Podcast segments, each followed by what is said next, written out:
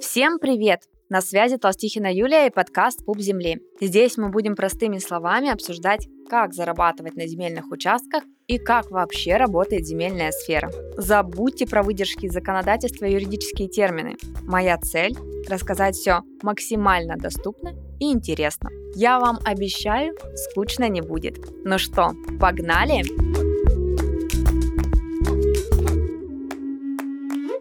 Тема эпизода южные регионы. Южные регионы – это, конечно, мечта многих, кто занимается землей и недвижимостью в целом. Здесь очень большой фокус внимания. Недвижимость дорогая, спрос на нее только растет, как и цены. И ребят земля совершенно не исключение. При этом есть мнение, что оформлять землю в южных регионах очень сложно, дорого или вообще невозможно. Оформлять землю в Анапе или Сочи – это вам не где-то в Красноярске. Давайте вместе сегодня разбираться, а так ли это. Благо, у меня у самой есть обширная личная практика в южных регионах, так что я могу поделиться, как здесь обстоят дела на самом деле не просто со стороны того, что я там прочитала что-то в интернете. У меня есть реальный опыт. Возьмем сегодня три крупных направления на юге. Сочи, Краснодар и Анапа. Если составлять рейтинг, где участки оформлять проще, на первом месте будет однозначно Анапа. На втором месте Краснодар и замыкает нашу тройку лидеров Сочи. Сочи – самый непростой регион в оформлении земли, причем не только на юге, но и фактически из всех регионов России. Вот с него и начнем. Какие трудности есть в Сочи? Во-первых, не работает процедура предварительного согласования. Точнее, сама-то процедура действует, нет моратория, как в Крыму. Вы можете найти самостоятельно участок из земель населенных пунктов, сформировать его, подготовить схему с координатами, подать документы в администрацию и идти по процедуре. Вот только вся прелесть предварительного согласования, как процедуры оформления земельного участка, в том, что участок уходит на торги только если на него заявляются другие люди. Во многих регионах не заявляются, и есть возможность взять участок без торгов по минимальной цене. Ну или, если совсем не повезет, как единственный участник аукциона. Но в Сочи такое не прокатит. Да, да, но нет. Здесь люди специально сидят, мониторят сайт торги и заявляются на все участки без исключения. Причем участков на сайт торги выходят единицы, а вот на торгах в Сочи цены почти всегда взлетают просто до небес. Взять участок на торгах за адекватные деньги очень сложно. Вернее, в моей практике и практике учеников таких случаев, увы и ах, не было. Поэтому участки из земель населенных пунктов я сама в Сочи не оформляю. Слишком большие затраты, временные, ресурсов, ну и, конечно, денежные. Короче, это нерентабельно.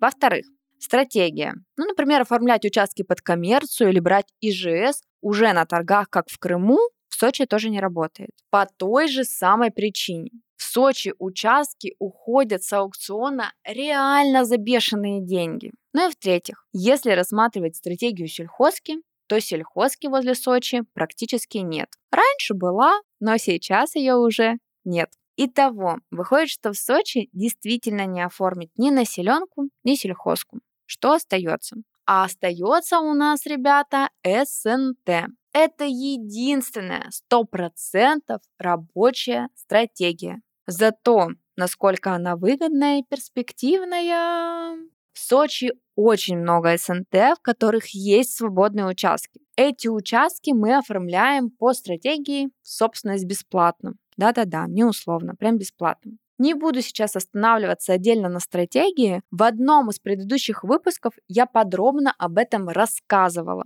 Если пропустили, обязательно послушайте. Единственная трудность с сочинскими СНТ в том, что участки оформляются долго. Если обычно мы оформляем участки в СНТ в среднем за 8-12 месяцев, то в Сочи срок составляет 2-2,5 года, и это никак не изменить. Почему, да? Потому что здесь много отказов. Даже суды первой инстанции отказывают, и мы идем дальше. Но в итоге оформить в Сочи участок однозначно можно. И я однозначно рекомендую идти в СНТ. Да, придется потрудиться, потратить больше времени, чем в любом другом регионе. Но и стоимость участков здесь, сами понимаете, ну прям сильно отличается от других регионов.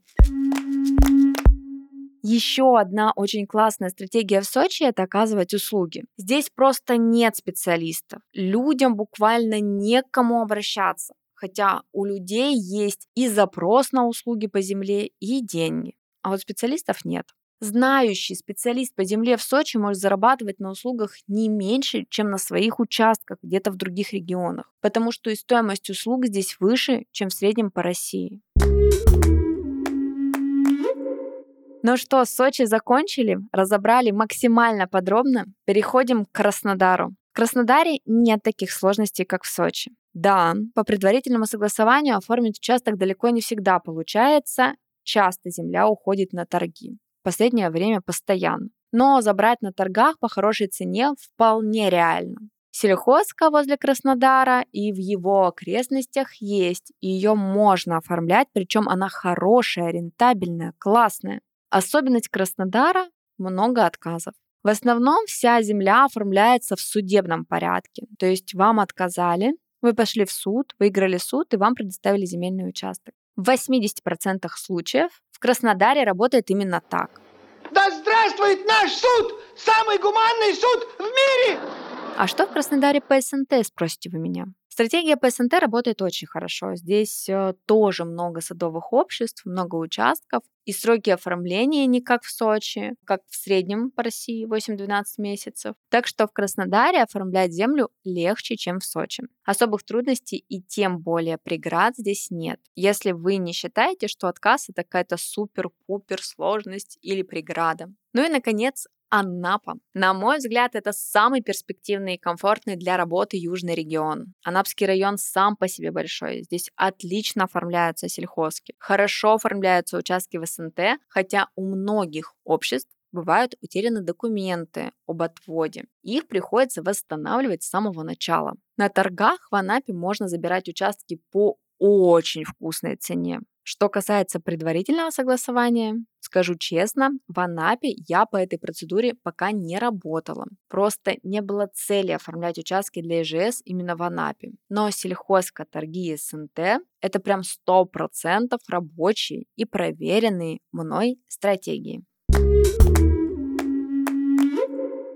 Подводя итог, я хочу сказать, что по южным регионам работать однозначно можно и нужно. Это очень рентабельное направление в земле. Да, есть свои трудности и нюансы, в основном в Сочи. Именно из-за Сочи, я думаю, и сложилось мнение, будто на юге оформлять землю сложно или невозможно. Но это не так. Даже в Сочи оформлять участки реально. Ну а другие районы юга во многом еще проще чем Сочи. Я этим летом сама собираюсь трип по России, буду ездить по разным регионам и смотреть участки. Такая же поездка у меня была и в прошлом году. В том году я успела побывать в Сочи, Краснодаре, Москве и Санкт-Петербурге. В этом хочу больше времени уделить южным регионам и заехать в Анапу а также хочу поехать в Калининград. После поездки обязательно запишу подкаст с результатами и впечатлениями. Ну а вы подписывайтесь, чтобы точно не пропустить.